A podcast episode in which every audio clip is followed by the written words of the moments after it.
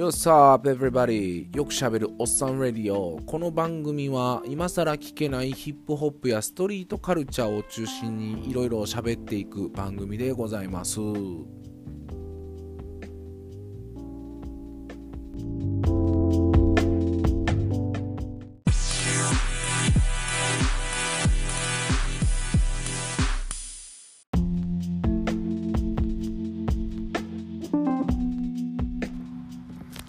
はい、どうも皆様おはようございます。こんにちは、こんばんは。ということでね、よくしゃべるおっさんレディオ、本日もスタートしていきたいと思うんですけれども、非常にお久しぶりでございます。えー、ちょっとね、えー、身の回りでバタバタしておりましてですね、えー、なかなか時間が取れずに、えー、っていうところでですね、まあ、正直な話、あまり出すネタだったりだとか、っていうのもなかった、まとまらなかったっていうのもあるんですが、まあ、いろいろね、ちょっと重なったことによって、なかなか更新が、えできなかったというところでね、久しぶりに、え、いい加減投稿しやなあかんというところでね、えーこんな形で喋らせてもらおうかなと、本日も聞いてもらえばいいなと思っております。はい。ということで、題名にある通りですね、あのー、本日もこのディスですね、えー、ディスの重要性と不重要性、まあ、いるのかどうなんかっていうところでですね、あのー、まあ、前回のと言ってもだいぶ前ではございますが、前回のビーフの、えーまあ、記事から派生したディスという言葉について、ちょっとだけ掘り下げていこうかと思っておりますと。いうところでございます。えー、そしてですね、この、まあ僕がこの投稿に至るきっかけ、えー、となった事柄でもあるわけなんですけれども、はい。まあ、あその辺もね、含めてお話をさせていただければと思います。えー、まあ、ちなみになんですが、このディスの意味自体はみんなご存知かと思います。なんだかんだでいろんなところでディスってるとか、えー、そういう形で、えー、聞いてると思いますし、使ってると思いますし、え何より、え最近では、まあ、終わってしまいましたけれども、えラップのあのバトルのね、え番組ですね、名前なんだか忘れました。あ、もう、えっと、なんや、ダンジョン。フリースタイルダンジョン。そう。フリースタイルダンジョンでね、あの、忘れてしまいましたけれども、そういうところでね、あの、まあ、よく聞いたことがあると思いますけれども、はい。まあ、ここから説明していきたいと思います。はい。えー、まずですね、このディスリスペクトなんですけれども、えー、尊敬語の反対、尊敬ですね、リスペクト、尊敬の反対を意味するわけでございます。えー、US、向こう、英語圏でのね、一般的なスペリングは、そのディスという言葉に関しては DISS。で DIS となります。うん。なので DIS で止めないようにしてください。よろしくお願いします。文法的に文法的にというか表記的にちょっと間違えたりだとか、ちょっと揺れが生じてしまいますので、その辺は気をつけてください。え文法的に言いますと、えー、this は、えー、窃盗時ですね、接続する頭の、えー、辞書の字と書いて窃盗時で、えー、これは範囲を作る際に使われる、えー、言葉というところでございます。だから、リスペクトにつけることでですね、えー、全くの、えー、逆の意味を、表す、侮辱する、えー、諭す、貶める、などといった意味になるわけですね。えー、この DIS、ディス、セット時ですね、この語句の一種なんですけれども、あくまでこれはその、えー、セット時範囲語の一種、範囲語にするためのものの一種でございますので、他の種類もありますので、えー、この、えー、機会にいろいろね、覚えておくといいかもしれません。ということでね、ちょっとだけわかりやすい説明ではございました。はい。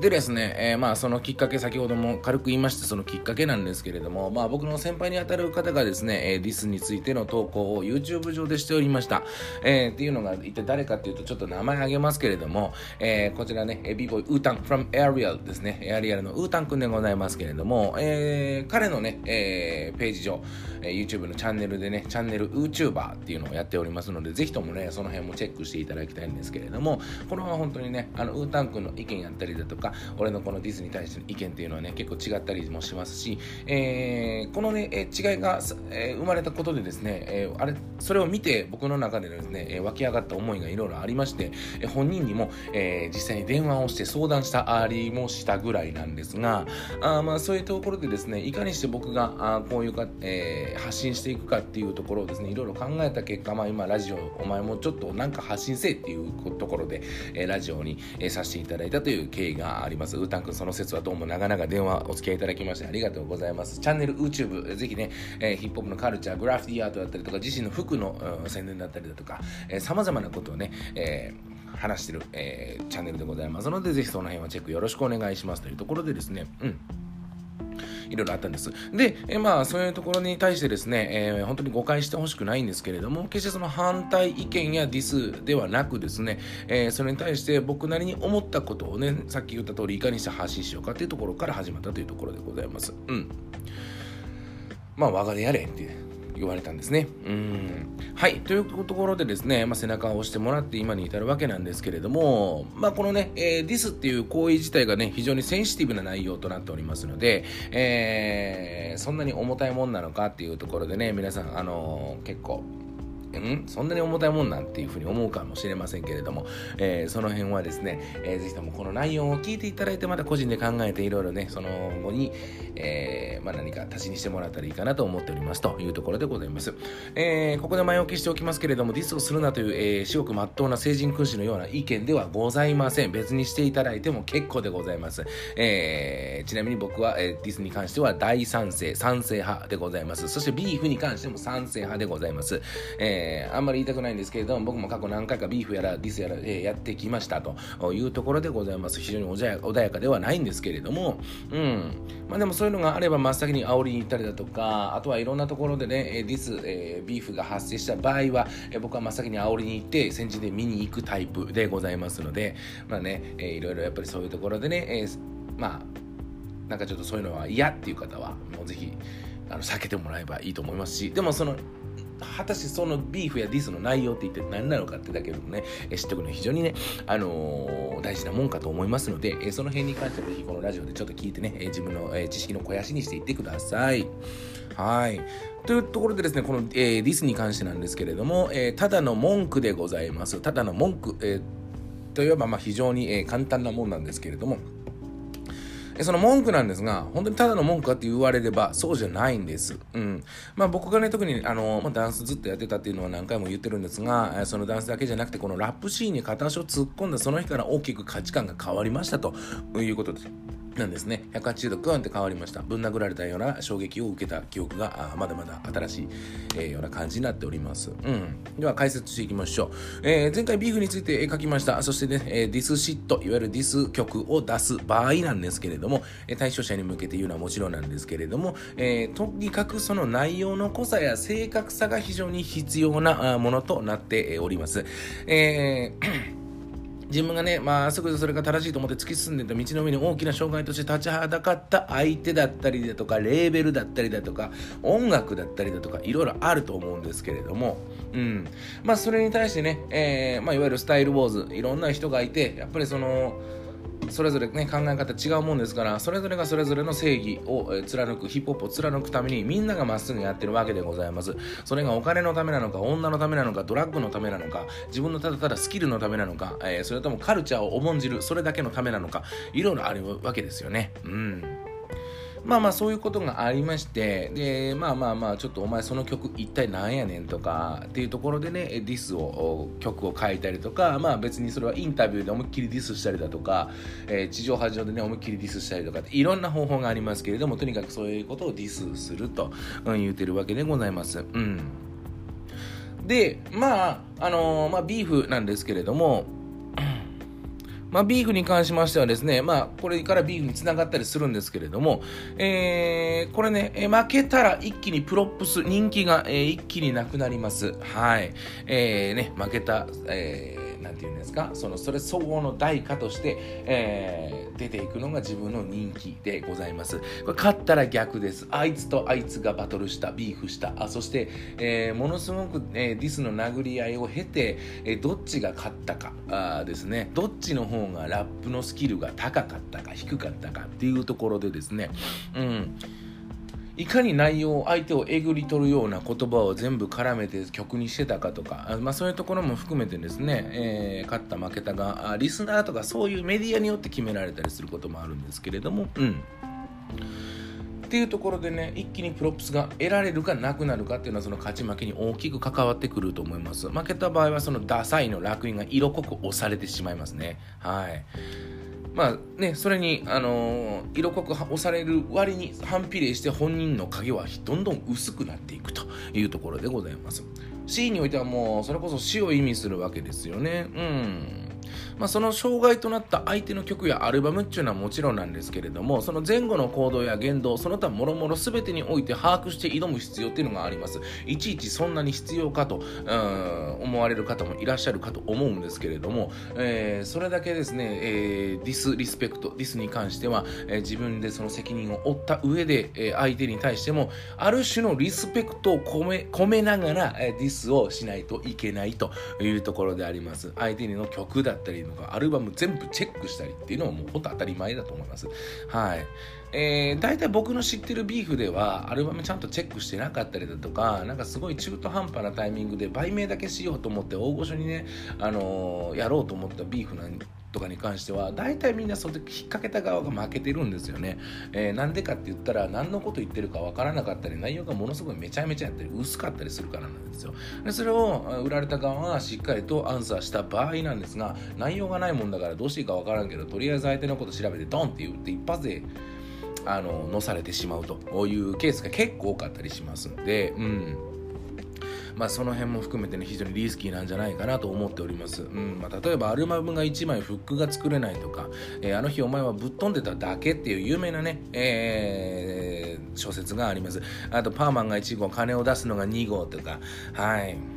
お前の周りは頑張ってるけどどうやねんと。他どっちでかかけた絵画5枚。頭数揃えて器がない、え、ぶっちゃけね、えー、作品するのが非常に簡単なあ、まあ、シーダですね。えー、シーダのリリックとか、えー、まあちょっとしゃべってる内容の部分なんですけれども、うん。まあ、これは照り焼きビーフだったりだとか。あとギネスの後のねビーフの曲の何て言うんですかやり取りの中でのあれがあるんですけれども、うん。まあ、そんな中でまあ評価いろいろされていくわけでございます。えー、大前提にあるのが曲としてのクオリティですね。まあ、あの上記のような、先ほど言った通り、えー、上記を逸した言葉遊び、言葉選びですね。そのセンス、ワードセンスですね。えー、もちろん、もちろんですね、それに準じたフローの作り方、えー、総合的なスキルっていうのはもちろんですけれども、あった上に相手のことを何よりも第一に考えた曲作りです。第一に考えてるんです。相手のことを潰すために。ねえ相反するような考えかもしれませんけれども、まあ、例えばシーダ本人も言ってました。これをするには愛がないとできないんだというところでね、えー、第一に考えて相手を潰すことを第一に考えた曲作りっていうことをしております。うんまあ、これでもね、シーンが盛り上がれば、それに越したことはねえんだからっていうところですよね。うんまあ、シンペーター2倍舌って言ってたぐらいですからあれはもう完全にヒールに徹してちょっとしたあ、まあ、シーンのこうパッて明るくなるようなものを含めた彼なりの行動だったっていう話も聞いたことあるんですけれども、うん、あれはすごかったですね。まあ話がそれました。まあ、要はね、そういったものが全部揃ってないと軽はずみにはマジでやっていけないんですよっていうのがこのビーフおよびこのディスリスペクトなんですね。うん、返されて、で、それまっとうなこと上からかぶせられたら終わりですからねっていうところで。で、プラスアルファですね、これ、例えばディスシットね、え、出す場合ですね、リリースするタイミングなんかも非常に重要になりますというところでございます。で、しかも相手がでかければでかいほど売名にもなるわけで、えー、名前が売れるきっかけになるんですね。うん。で、まあ、シーン自体がね、まあ、おっと、こんなディス出しやがったっつって、えー、リスナーがまず聞くもんですから、シーンがちょっと盛り上がりますと、えー、これにね、これ以上ない有意義なエンターテインメントが見れるわけですよ。で、アンサーもしかるべきですね。やられたからにはそれ以上でやり返すっていうのが、まあ、ルール、基本的なルールですね。まあ、無視する人もいるんですけど、うん。まあどっちでもいいです。会社ら会社で話題になるし、無視したらやっぱり無視したかで終わるし、みたいな。えー、まあやられたからにはそれ以上でやり返すと、えー、泥仕合になろうとやりきらなあかんわけなんですね。基本的にはなんですけれども。うん。で、まあ互いが互いにね、えー、向き合って、本気で向き合って、で、今の全ての状況やったりタイミング全て見極めた上でヒップホップというカルチャーのルールにのっとって行うというのが、えー、ディスおよびビーフでございます。うん。まあまず相手がいて成り立つわけですからね。うん。それって何よりも相手を思って探ってルールをたがうことなくやってるっていうね、えー、さっきも言いました相当な愛がないとやっていけないんですよ。それがヒップホップに対しての愛かもしれないしもしかしたらその造語にこう裏打ちされた愛情かもしれない。愛憎ってやつですよね。かもしれないしと。愛ゆえにこういった形になると思っておりますと、うん、まあたとえ嫌いであろうがね相手へのリスペクトと愛をっていうところでそれを踏まえて踏み潰しにかかるわけでございますと。非常に歪んだ愛憎劇でございます。うん。まあね、そんだけするにも、ミスったら自分の人気にもろに関わってくるね、えー、諸刃の刃でございますから、全集中なわけでございますよ。うん、だってはね、嫌いな相手の曲わざわざ全部聴いて嫌いな相手の行動をね、言動行動全て調べて、えー、それをトラックを仕立ててもらってスキルがあった上で誰でもねうなずいて盛り上がるリリックっていうのをひねり出すっていう作業。ね非常に苦行なわけです。ラッパーそれが楽しいんだよっていう人も多いんですけれども。うんまあまあ実際楽しかったですけどね。うん。でもやっぱそれができて離陸書き上がって曲になってかっこいいかどうかっつうのもまた別物の話なんでね。うわただのなんか愚痴嫉妬みたいになってるやんめっちゃかっこ悪いやって思ったりとかなる場合もあるんでやっぱりそれをかっこよくするっていうのがもうその本人のセンスなわけですよ。まあむずいよね。はい。ということでねまあ全てを敵に回す覚悟で僕も一度ねしたことがあるんですけれども、まあ、自分が死に入れなくなるかもしれない。恐怖とか恥も外部も捨てて自分を守るためにたくさんのね防御策を講じた上で、え行いました。ねうん。まあ今でこそ話せますすが非常に汚らしいコネクションを使ったわけなんですけれども、うん。で、まあ本人だけじゃなくその時の相手周りまですぐ、まあ結構ね、いろいろ巻き込むような形をとっていたんで、僕の場合は。うん。ねめんどくさかったですよね。で、まあ、自分自身もし隙があればアンサーでぶった切られた上にシーンから消えますからね、まあ、そういったところでねあのできるだけ防御策とかねいろんな自分の過去の行動を振り返って、えー、隙のないような立ち回りをしながら曲を作ってタイミングを待ったわけでございます、うん。まあ、自分語りはこの辺にしときましてね、えー、結局ディスっていうのはヒップホップにとどまらず、まあ、結局自分の尻をしっかり拭けるようにしとかない限りはやってはいけないことなんやなとね僕はね特にこのヒップホップシーンにおいては身をもってって感じたわけです。消えてったやついっぱいいるからね。うん。でまあ、相手はその後ね、一気にいろんなことがあってね、大阪から飛び出したわけなんですけれども、まあ、ふざけて使うことも多いと思いますが、まあ、一度そういうカルチャーに足を踏み入れてしまった人間っていうのは、なかなかそういうことはね、うん、まあ、軽はずみにはね、ビーフってできないわけなんです。っていうところなんですね。うん。まあ、一回本気になったんやったらね、えー、自分のことを見返してしっかり相手へのアプローチを自分の尻拭ける状態でしっかりとやってのけてみてください。はい。で、きっとそしたらですね、このシーンの場合は盛り上がるだろうし、まあ、それ以外ね、自分の生活圏でも、例えば相手に何か意見を言うだったりするっていうのもね、えー、そういったところをちゃんと一回自分を見直し相手を見てやるっていうのは非常にね、有意義なことだと思いますし、いい方向に必ず向かうものやとしたら、それがディベートに発展して、えー、さらにいい、えー、なんていうんですか、生産性としていいものを生んでいく。うん。まあ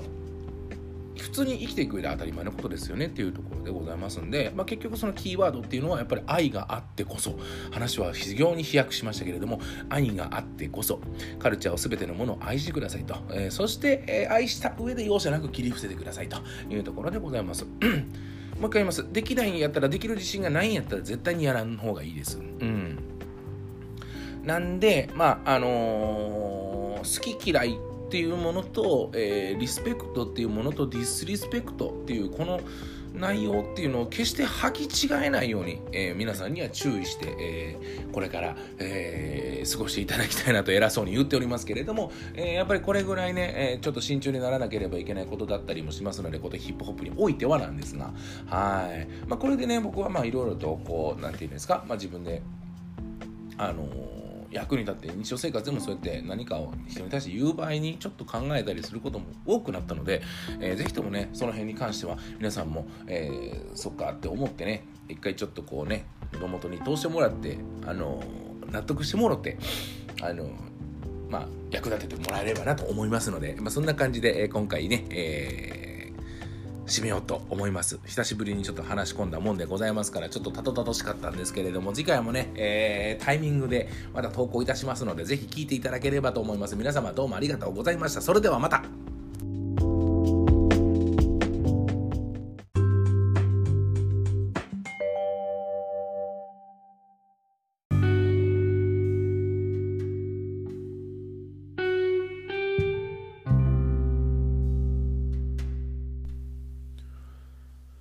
ご視聴どうもありがとうございました。えー、気に入っていただけましたらですね、えー、口頭でも、えー、何でもいいので、よかったら皆さんに伝えてですね、広げていただけると幸いです。SNS だったりだとか、あとはこちらのですね、えチャンネルもぜひフォローをよろしくお願いいたします。